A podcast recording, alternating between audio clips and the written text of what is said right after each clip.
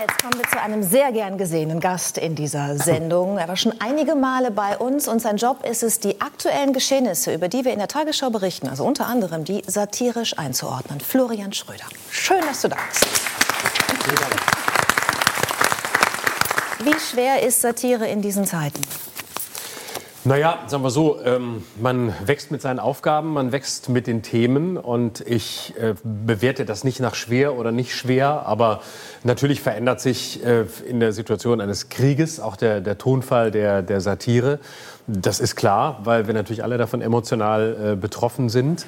Aber ähm, man merkt natürlich dann mit der Zeit, dass doch relativ viel äh, an drumherum passiert, was dann natürlich wieder auch mit klassischen Mitteln sehr gut verwertbar ist. Also plötzlich 100 Milliarden für die Bundeswehr, für Pflegekräfte und für den Klimawandel war das Geld irgendwie nicht da. Oder Joachim Gauck sagt, wir müssen jetzt alle frieren für die Freiheit. Da sitze ich natürlich da und denke, das ist äh, so ähm, so komisch, äh, dass ich natürlich jede Menge dazu machen kann. Das sind die Bereiche, die sind lustig und dann gibt es natürlich die unmittelbare Situation und die ist dramatisch. Hm. Wir erleben ja gerade eine unglaubliche Welle der Solidarität in der gesamten Bevölkerung. Äh, wie gehst du damit um? Denn Krieg ist ja eigentlich ständig und überall auf der Welt. Nur ist dieser Krieg uns allen so nah, weil er halt nicht weit entfernt ist. Ja, also da kann man natürlich jetzt lange darüber diskutieren, ob wir da nicht alle auch einer gewissen Doppelmoral aufsitzen, dass uns ganz viele Konflikte in dieser Welt vollkommen wurscht sind, dass uns ein jahrelanger Syrienkrieg, ja übrigens auch mit sehr, sehr äh, unschöner Rolle Russlands und Putins, äh, dagegen relativ egal ist. Und, und auch da, mit Bildern von Angriffen auf Krankenstationen, ja. auf Zivilisten, auf Säuglingsstationen. Natürlich. Ja. Und, und, sicher ist das ein, ein Stück weit eine Doppelmoral. Man kann aber auf der anderen Seite natürlich auch einfach mal versuchen, die Vergleiche bleiben zu lassen und sehen, okay, okay, es handelt sich jetzt hier um einen Krieg auf, auf europäischem Boden, ähm, der uns natürlich rein psychologisch mehr äh, beschäftigt. Ob wir das gut finden oder nicht, ist eine ganz andere Frage. Wir, wir, wir Medienleute kennen das ja. Es gibt immer die psychologische Nähe. Also wenn im Dorf nebenan irgendwas Schlimmes passiert, beschäftigt uns das immer mehr, als wenn es tausende Kilometer weit weg ist. Das ist, hat auch mit, mit menschlichen Eigenschaften zu tun. Ich glaube, daran liegt es wesentlich. Und dann ist es natürlich auch die, die komplette ähm, Einfachheit dieses Konflikts. Du hast einen Putin, der einfach quasi in ein Land einmarschiert. Und wir schämen uns natürlich dafür, dass wir irgendwie alle jetzt dastehen und sagen, ja, damit hat man ja nicht gerechnet. Obwohl, wenn man ein kleines bisschen recherchiert, man sehen muss, es war leider alles vorhersehbar. Und wir haben es hier mit einem Aggressor zu tun, der seit 20 Jahren offen sagt, was er vorhat. Ja, aber nicht jeder befasst sich so mit seinen Schriftstücken, ne, die er dazu ja auch ja. schon durchaus aufgesetzt hat seit vielen Jahren. Wie sprecht ihr, Giovanni? Jana Ina, deine Frau ist noch gar nicht zur Sprache gekommen heute, ist eine tolle Frau. Wie sprecht ihr zu Hause mit euren Kindern über diesen Konflikt? Das ist eine gute Frage. Also, so wie es von denen, da kommt ja was zurück. Also Fragen von den Kindern oder auch was sie in der Schule aufschnappen. Oder mein Sohn mittlerweile auch mal irgendwie auf, äh, mit seinen Jungs oder auf Social Media. Und wie, ich frage sie eigentlich, wie, was, wie sie es denn wahrnehmen, was sie denn beschäftigt oder was sie denn gehört haben oder was, was für Ängste sie jetzt damit haben. Haben Sie Ängste, also konkrete Ängste? Mein Sohn hat schon gefragt, ob, ob es sein kann, dass wir, äh, dass Krieg sein, pass, uns Krieg passieren kann. Mhm. Und ich versuche tatsächlich nicht das wegzuhalten oder fernzuhalten oder das zu verstecken, aber es, ich versuche es ins Positive umzudrehen, wie du eben gesagt hast, mit unserer Doppelmoral oder auch nicht, aber zu sagen, pass auf, da sind gerade große Probleme. Wir können aber von hier aus, das Einzige, was wir tun können jetzt, ist zu helfen. Und dann irgendwie äh, Aktionen zu machen, halt gemeinsam mit der Schule, mit meiner Tochter haben wir was gemacht, mit meinem Sohn, Janina und ich auch selber was. Also schon nicht das zu verstecken, aber zu sagen, wir sind zumindest hilflos, was, was diesen Konflikt jetzt gerade angeht. Aber wir können von unserer Seite was tun, damit es den Menschen, die gerade Probleme haben oder die auf der Flucht sind oder die gerade Unterstützung vor Ort brauchen, dass man denen etwas Gutes tun kann. Und natürlich versuche ich es ein bisschen zu erklären. Meinem Sohn mit 13 kann ich es anders erklären als meiner Tochter mit 9. Mhm. Aber naja, außerdem, vielleicht muss man da ja auch ein bisschen milder sein mit sich selbst auch. Vielleicht ist das auch gar keine Doppelmoral. Vielleicht kann man sich einfach freuen, dass so viele Menschen, also in diesem ganzen Kummer, ja. äh, spontan bereit sind, ja. jetzt viel zu geben. Ich finde das erstmal der einzige Lichtblick in einer Situation, die entsetzlich ist. Natürlich, kaum klar. auszuhalten ist. Und, ja, natürlich. ja. Ohne dass man es gleich bewertet. Naja, sagen wir so, es ist natürlich, äh, auf der politischen Ebene muss man es, glaube ich, bewerten, äh, aber das individuelle Engagement ist natürlich herausragend. Das muss man auch, das muss man ja auch klar sehen. ne? Das ist ja wirklich, das ist ja ganz wundervoll, was da, was da passiert. Ich lebe ja selber in Berlin und fahre viel mit dem Zug. Wenn man sich anguckt, was da am Hauptbahnhof rund um den Hauptbahnhof los ist, das ist wirklich, äh, das ist, un, das ist ungeheuer. Und das ist ja toll, dass sich ein, ein Land und die Menschen dieses Landes so sehr engagieren. Äh, Wenn man sich dann anguckt, wie, wie, wie gestern äh, Zelensky eine wirklich brillante Rede hält, äh, zugeschaltet im Deutschen Bundestag. Und äh, anschließend wird einfach zur Tagesordnung übergegangen. Und man sagt einfach, na ja, äh, das war jetzt eine Rede, müssen wir uns damit auseinandersetzen? Nein, sondern wir machen einfach weiter wie bisher. Und der Bundeskanzler ist noch nicht mal in der Lage, ein- paar angemessene Worte dazu zu finden. Vielleicht auch Worte der Unsicherheit oder der Ambivalenz, der, der, der Solidarität und gleichzeitig des Wissens, dass gewisse Dinge wie eine Flugverbotszone eben nicht so leicht zu realisieren sind, wie Zelensky sich das zu Recht wünscht. Also Was hättest du angemessen gefunden? Also Worte des Bundeskanzlers oder eine kurze Pause, wo man Eine Pause. Ich hätte mir auch eine Debatte gewünscht. Also das Ja. ist ja wirklich, das, sowas kann ja, so traurig der Anlass ist, auch eine, Sternstunde der Demokratie, des Parlamentarismus sein. Also wir sehen wenige Kilometer von uns entfernt, wie Demokratien zer, zerstört werden, quasi kaputt gehen. Das fängt ja in Polen und in Ungarn schon an. Ist ja nicht erst Ukraine, Russland.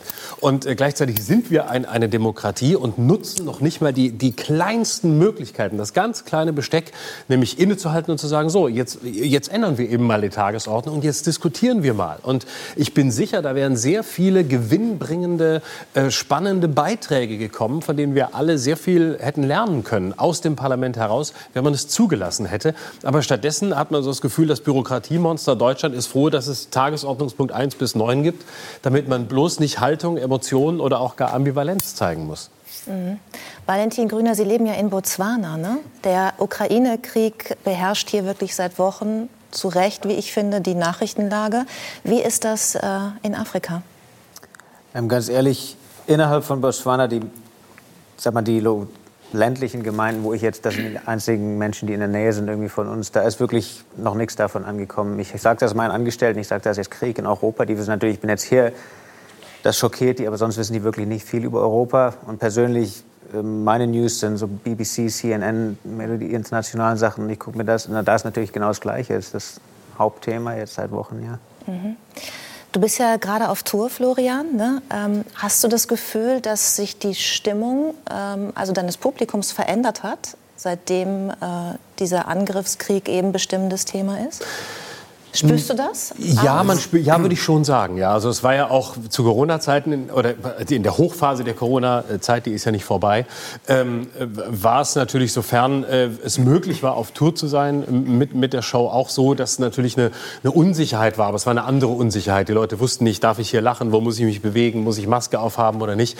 Das war was anderes als das, was jetzt da ist. Jetzt gehen die Leute mit der alten Situation, also der Pandemie, sehr viel souveräner um. Aber jetzt spürt man doch so eine, so eine emotionale Betroffenheit. Und es gibt tatsächlich auch im Publikum schon einen, einen starken Wunsch, habe ich den Eindruck, dass der, der da oben steht, auch die angemessenen Worte findet und jetzt eben nicht nur versucht, schnell äh, ein, ein paar Scherze zur aktuellen Lage zu machen, die, wie gesagt, bei gewissen politischen Entscheidungen auch dazugehören und wichtig sind. Weil die, der Humor endet ja nicht in einer solchen Situation, sondern er hat ja die Chance in dem Moment ähm, quasi denen, die den Krieg wollen und denen, die das, das freie Wort im Grunde beenden wollen, äh, etwas entgegenzusetzen und zu sagen, nee, ähm, es ist auch legitim, in diesem Moment hier zusammenzusitzen.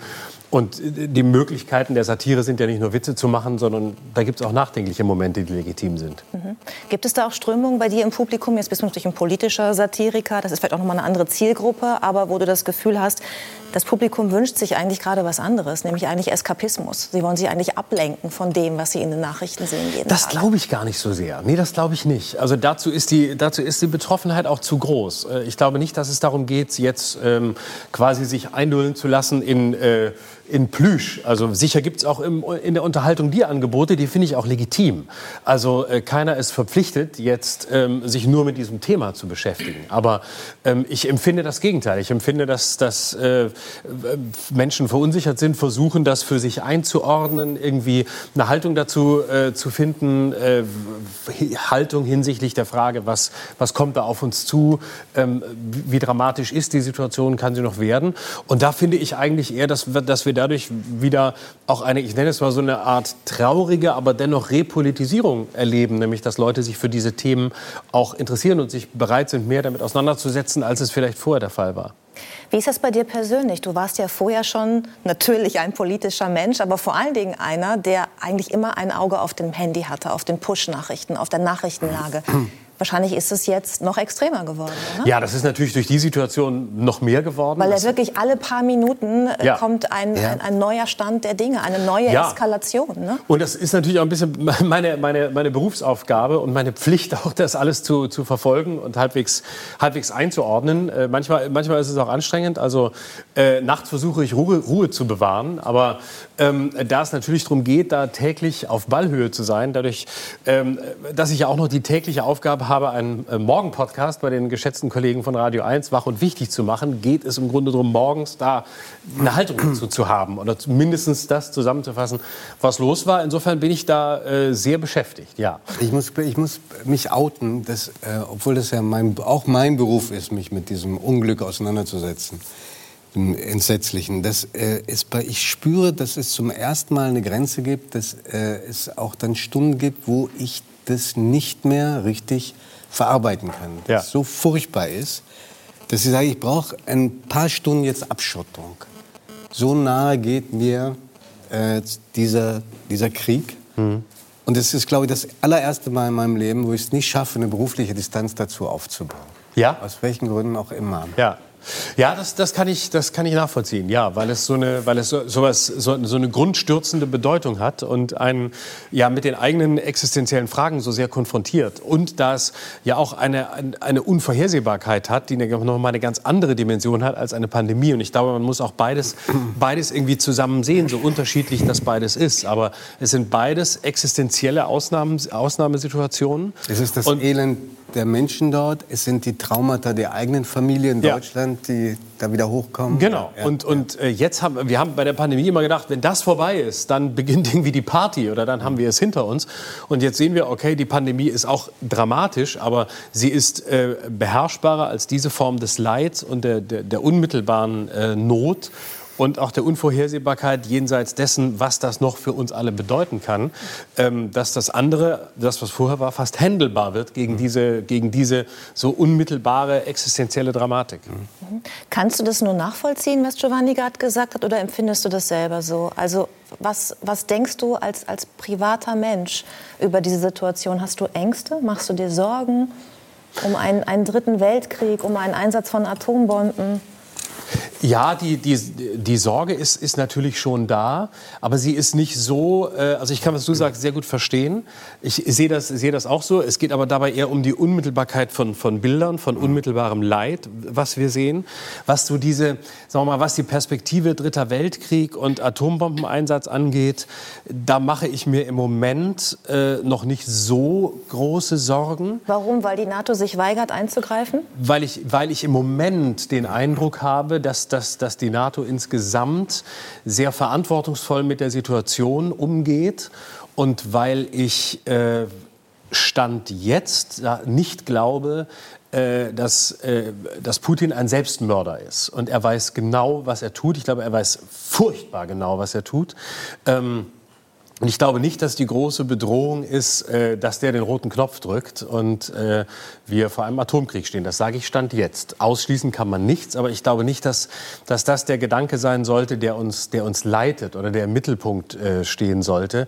Ähm, trotzdem halte ich Putin für eine, eine wirklich große Gefahr, weil das der seit vielen, vielen Jahrzehnten der erste wirklich gefährliche imperiale, nationalistische Überzeugungstäter ist, den wir, äh, den wir erleben. Hat dich dein satirischer Umgang mit der Person Putin, hat sich der verändert? Also ich erinnere mich, dass man durchaus in den letzten Jahren mal gerne diese Fotos gezeigt hat, ja. wie der Mann mit nacktem Oberkörper durchs Gebüsch streifte oder irgendwie auf dem Pferd saß und so und sich dann so ein bisschen drüber lustig gemacht habe. Ich habe den Eindruck, dass da mit dieser großen Angst, die der Mann verbreitet, auch so eine Form von Angstrespekt jetzt auch einhergeht. Also ich habe sowas in den letzten Tagen eigentlich nicht mehr gesehen. Ja, also ich äh, habe, ich gebe auch offen zu, ich habe auch zu denen gezählt, die immer dachten, äh, na ja, wenn man sich die Geschichte anguckt, ähm, dann muss man doch sehen, dass das äh, Russland sich nicht ganz äh, unnachvollziehbarerweise bedroht fühlt und dass vielleicht auch Putin sich bedroht fühlt. Wo es dann nachvollziehbar ist und wo nicht, kann man in lange diskutieren. Aber man kann diese Position nachvollziehen und dass er dann tatsächlich diesen Schritt so tut, hätte ich hätte ich auch nicht erwartet. Es, seit der Annexion der Krim habe ich immer irgendwie damit gerechnet, aber hätte es nicht wirklich für möglich gehalten. Ich dachte, das ist ein gewiefter Taktiker, der weiß zu drohen und der weiß, äh, den Westen einzuschützen, äh, einzu, äh, einzuschüchtern und vor sich herzutreiben. Äh, aber jetzt äh, hat man tatsächlich äh, so eine Situation, dass man ja so eine, so eine gewisse Angst hat vor ihm, aber ich glaube, dass das nicht das, das richtige Gefühl ist, mit dem man mhm. dieser Person begegnen sollte. Ich glaube, man sollte sehen oder versuchen zu verstehen, mindestens tue ich das, weil ich auch die Zeit dafür habe und weil es mein Beruf ist, zu verstehen, was die Grundlagen des Denkens dieses, dieses Mannes sind. Und wenn man sich anguckt, was er liest, und er liest sehr viel, dann sind das ganz gefährliche, zum Teil faschistische, rechtsextremistische Vordenker, die auch im Kreml ein- und ausgehen. Alexander Dugin beispielsweise, die träumen von einem Eurasien, also einem großen äh, russischen Reich, das riesig sein kann, das auch sehr undefiniert ist in diesen Texten. Und ähm, das ist, das ist das Leitbild, das ist das, was er hat. Und das ist, ein, das ist imperial und das ist wirklich, das halte ich für wirklich sehr gefährlich. Und das halte ich ehrlich gesagt für gefährlicher als die Frage nach einem, nach einem Atomkrieg, weil da jemand Macht und, und alte Größe zurück will und in Kategorien denkt, die Jahrhunderte, die Jahrhunderte alt sind. Mhm. Wenn du ähm, nachts schläfst, träumst du von Politik? Nein. ich muss gestehen, ich träume sowieso sehr wenig. Also ich kann mich an nichts erinnern oder an ganz wenig. Dann musst du mehr Therapie machen.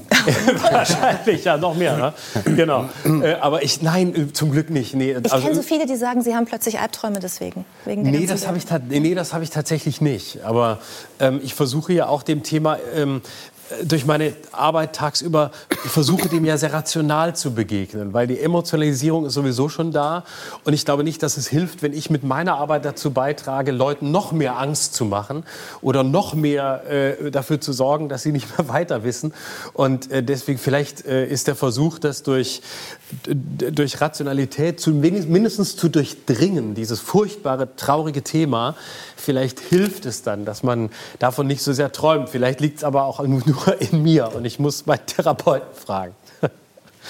Ja, du hast mal gesagt, du leidest an FOMO, da wir ja heute äh, auch über Krankheitsbilder tatsächlich gesprochen haben. Ist das ein ernstzunehmendes Krankheitsbild oder ist das was, was du dir ausgesucht, was du dir ausgedacht hast, was irgendwie auch also lustig FOMO, sein soll? FOMO. FOMO, Fear of Missing Out. Ist das nicht bekannt? Also die ja. Angst, etwas zu verpassen. Das ist halt, das ist so ein, so ein, so ein Du kennst das auch nicht? Nee. Nein. Wenn du das nicht kennst, dann müssen wir gar nicht drüber reden. Na, Fear of Missing Out. Ich glaube, ja. das ist ein Generation. Kennst du das? Nee? nee. Das ist so ein Generationenthema etwas zu verpassen, ja. also vom Weltgeschehen oder ja, von, von, von, allem. Also das von kann allem. alles sein, dass du denkst, okay, ich treffe mich mit, heute Abend mit jemandem, das heißt, ich muss drei andere Optionen äh, an, an Verabredungen ausschlagen, ich verpasse was, ja, weil ich andere man ja. gedacht, gesagt, ein Mensch ist neugierig. ja, das, sind die, das sind die seligen Zeiten. Genau, und heute nennt man es Fear of, Fear of Missing Out. Ich, das ist nichts Pathologisches, um Gottes Willen. Ich will hier nichts in den, in den Rang der Pathologie erheben, was, was nicht mal du kennst. Insofern, äh, das ist wirklich nicht dramatisch, aber ich, ich kenne das so. Also die, der permanente Versuch, irgendwie äh, nicht, nicht, zu viel, nicht zu viel zu verpassen. Aber das, äh, liegt, das liegt vielleicht auch in meinem Beruf. Also bitte keine Sorgen machen. Wenn Sie das auch haben, haben Sie die Sorge ruhig. Wunderbar.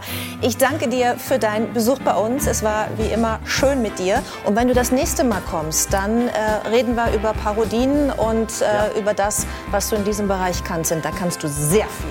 Das machen wir beim nächsten Mal. Vielen Dank, Florian Schröder. Danke. Thank you.